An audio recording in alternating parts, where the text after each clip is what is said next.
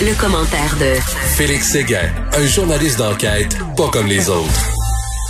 Félix Séguin qui va d'un sujet très intéressant aujourd'hui, les fausses nouvelles, les fake news et les véritables victimes de tout ça. Je sais pas c'est quoi ton angle, mais je te dirais, en fin de semaine, Félix, il y a eu une espèce de fake news comme quoi il y avait eu une grosse manifestation anti-masque là en Allemagne, je pense. Puis là, finalement, ils se sont rendus compte que c'était pas en Allemagne, pas en toutes les images. C'était une affaire en Belgique, là, puis ça avait juste pas de bon sens. Après ça, il y a eu la manifestation à Montréal où ce que les gens ont copié-collé la foule, puis on se rendait compte un peu comme dans Est Charlie qu'on retrouvait les mêmes personnes, les mêmes vélos un peu plus loin dans la foule. Ils voulaient, ils voulaient montrer que ça avait été plus gros. Puis là, je me suis mis à écrire un peu. Euh, aux gens sur Facebook en disant c'est pas vrai, c'est pas vrai. Mais à un moment donné, j'ai perdu patience. Il y a bien trop de monde qui pensait que c'était la réalité.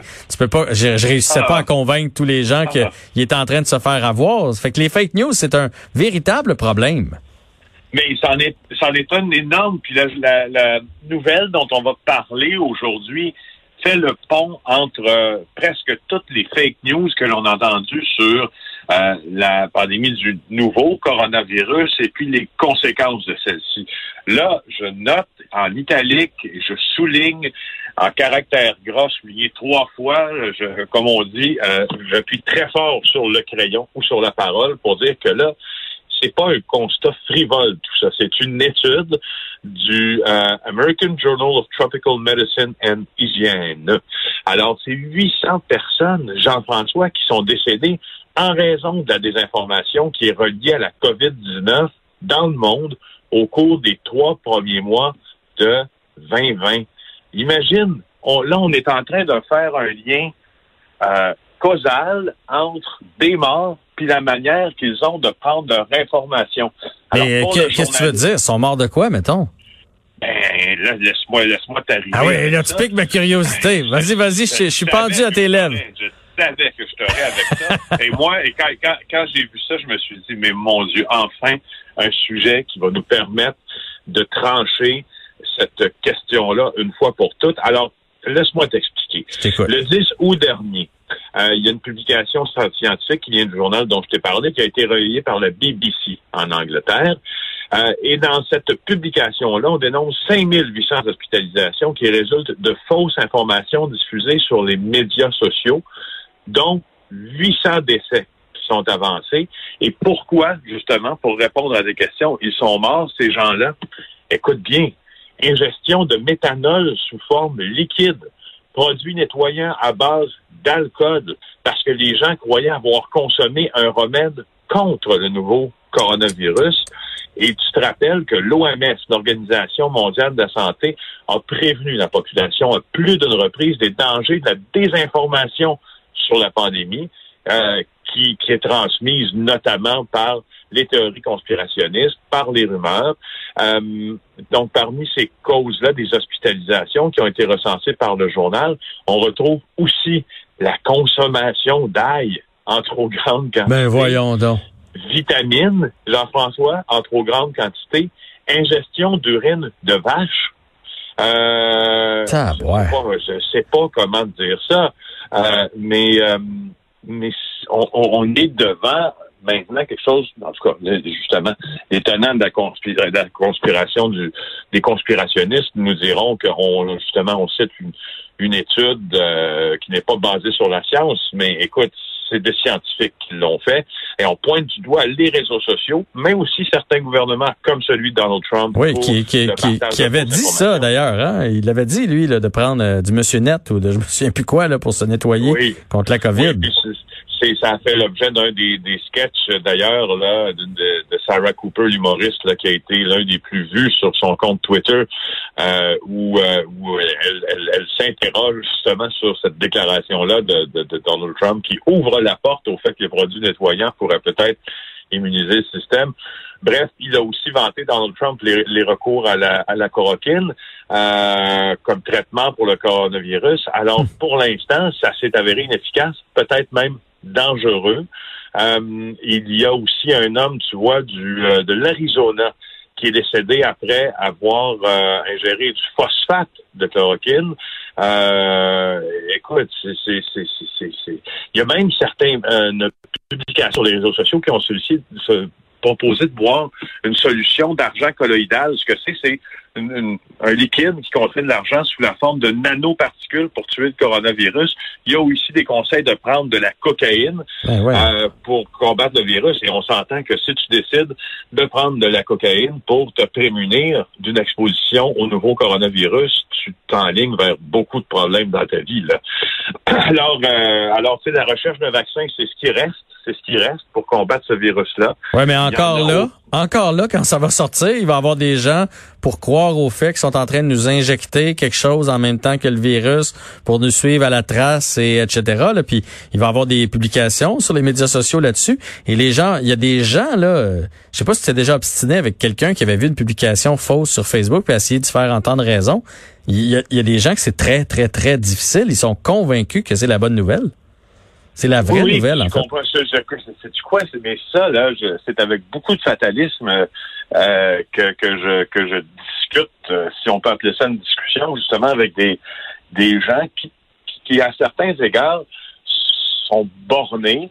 Je me suis obstiné légèrement avec quelqu'un. Je sais pas si tu as vu cette publication là, qui était une c'était un gag qui a été fait sur les euh, sur les médias sociaux. C'est quelqu'un qui découpe un masque, euh, un masque de procédure, là, donc un masque à, à usage médical, et qui, et qui feint de trouver dans ce masque-là une micropuce. Donc, il sort une micropuce là, de la grosseur d'une carte SIM, disons, qui va Mhm. dans les téléphones cellulaires. Et puis là, il sort ça du masque, puis, puis tout le monde se bidonne parce qu'évidemment, ça, ça vient euh, ça vient grossir les traits là, de ceux qui pensent qu'il y a des, des, des puces partout, puis que le 5G euh, est une fomentation politique pour avoir le contrôle sur le top, puis que Ouais. euh, il y a des nano euh, des, des, nanopuces aussi dans le vaccin qu'on peut inoculer aux gens. Donc, et euh, et et il y a des malgré que c'était un gag, et, c'était largement souligné que c'était un joke. je me suis vraiment obstiné avec quelqu'un qui m'a dit que j'avais rien compris. C'est- inquiétant. pour- Ben, écoute, euh, Jean-François, je- c'est plus qu'inquiétant. Euh, les journalistes, c'est notre fonds de commerce d'essayer d'aller prendre le plus de versions possibles d'une histoire pour qu'elle soit la plus étayée, crédible, et qu'elle soit basée sur le plus de science ou le plus de, de faits possibles qui nous est possible de trouver. Puis quand tu t'obstines sur des questions qui sont, à mon sens, frivoles, euh, comme celle-là, ben c'est un peu démoralisant comme journaliste. Par contre, je veux pas non plus lancer la pierre à ceux qui croient à ces théories-là du, du, du, du complot, même si royalement ça m'embête, parce qu'il y a une question d'éducation aussi dans ça. Et euh, ce que je suis en train de dire, c'est que euh, moi, je me con, je me considère pas comme étant euh, plus éduqué que la moyenne. Je considère seulement que je suis peut-être plus informé que la moyenne par des, des formations professionnelles, peut-être que toi aussi, mais aussi dans la manière dont on s'informe. Il y a une question d'éducation. Alors, euh, faut être pers- perspicace un petit peu. Allez chercher une, une deuxième source. C'est valider votre affaire. là. Je viens de voir, c'est particulièrement sur Facebook. Là. Je viens de voir ça sur Facebook. Ma tante Georgette qui vient de publier ça. Avant de penser que ma tante Georgette est devenue ministre de la Santé publique, allez, allez chercher un deuxième avis. Allez goo- googler votre, votre affaire, voir si c'est vrai. Là, tu sais. Oui, puis tu sais, j'entendais en fin de semaine à la manifestation de Photoshopé de Montréal, justement, euh, Lucie Laurier, là, qui qui euh, qui, ma foi, euh, a, dit que Horacio Arruda, ça a été souligné dans une chronique de Sophie Durocher, d'ailleurs, dans le Journal de Montréal, que Horacio Arruda, elle disait de lui que ce n'était pas un scientifique. Ben, coudonc, si Horacio Arruda n'est pas un scientifique, à mon, il est quand même médecin, il, a, été formé à Sherbrooke. Si Horacio Arruda n'est pas au scientifique au sens propre des choses, puis qu'on essaie de mettre euh, de l'avant, euh, d'inculquer ou de- de transposer dans la tête des gens une histoire selon quoi Horacio Arruda n'est pas un scientifique alors qu'il a ses diplômes de médecine.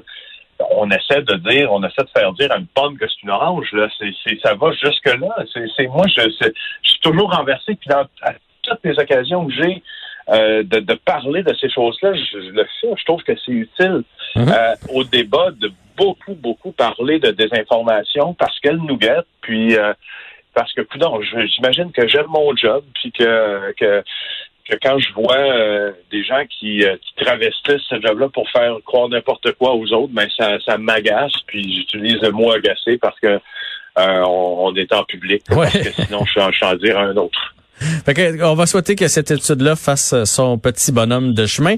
Deuxième sujet, autre sujet qui te tient à cœur, encore de la vitesse sur la 40, en fait, à 236 km heure.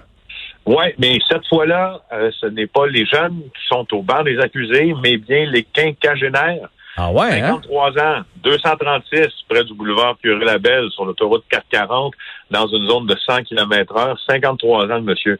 30 points d'inaptitude, 2476 dollars d'amende capté par euh, le, le, fameux cinémomètre. Là. Euh, et puis voilà, hein, une suspension de permis pour une période de séjour, véhicule remorqué. Alors, euh, ça nous donnait aussi la chance de, euh, de parler de ceux qui sont plus âgés, voilà, et qui aussi décident que la route devient leur piste de course. Oui, oui. Écoute, je sais pas ce qu'il y avait comme voiture, mais 236 km heure, ça roule, euh, ça roule pas mal. Je sais pas où ce s'en allait. Il était vraiment pressé. Et je trouve qu'il y en a plus. Je sais pas si c'est parce qu'il y a moins de monde sur les routes, donc c'est tentant, mais je trouve qu'il y en a beaucoup. On a eu un, exemple ce matin aussi sur euh, Descaries. Il y a eu un gros accident et probablement que la vitesse serait en cause encore là. là. Oui. Pour anecdote, je me rappelle euh, d'une histoire qui m'était tombée dessus il y a plusieurs années c'est un homme, euh, je me rappelle plus quel âge, mais c'était un grand excès de vitesse. On était en haut des 200 km heure. Puis, ce que je demande toujours dans ce temps-là, c'est quoi la voiture? Comme tu viens de le demander, parce que il reste que si tu euh, si tu fais cette euh, si tu vas à cette vitesse-là, bien que ça soit complètement illégal, irresponsable et dangereux en Maserati, c'est pas la même chose que qu'en, qu'en, qu'en, qu'en fort tempo, Mhm. même s'il n'y a plus de tempo. Euh, mais en tout cas, dans l'histoire dont je te parle, qui s'est produit il y a quelques années, c'était en haut de 200 km heure euh, sur une route de campagne avec un Dodge néon. Ah, mais quand même. Modifié, probablement. Il faut, être, faut, croire en, faut croire en ses chances de, de survie hein, quand on va vite comme ça avec un Dodge néon.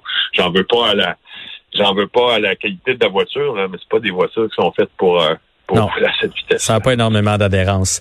Euh, ben, Non. Félix, Félix, euh, très bonne chronique encore une fois aujourd'hui et on se retrouve demain à la même heure. Ça marche, bye. Salut.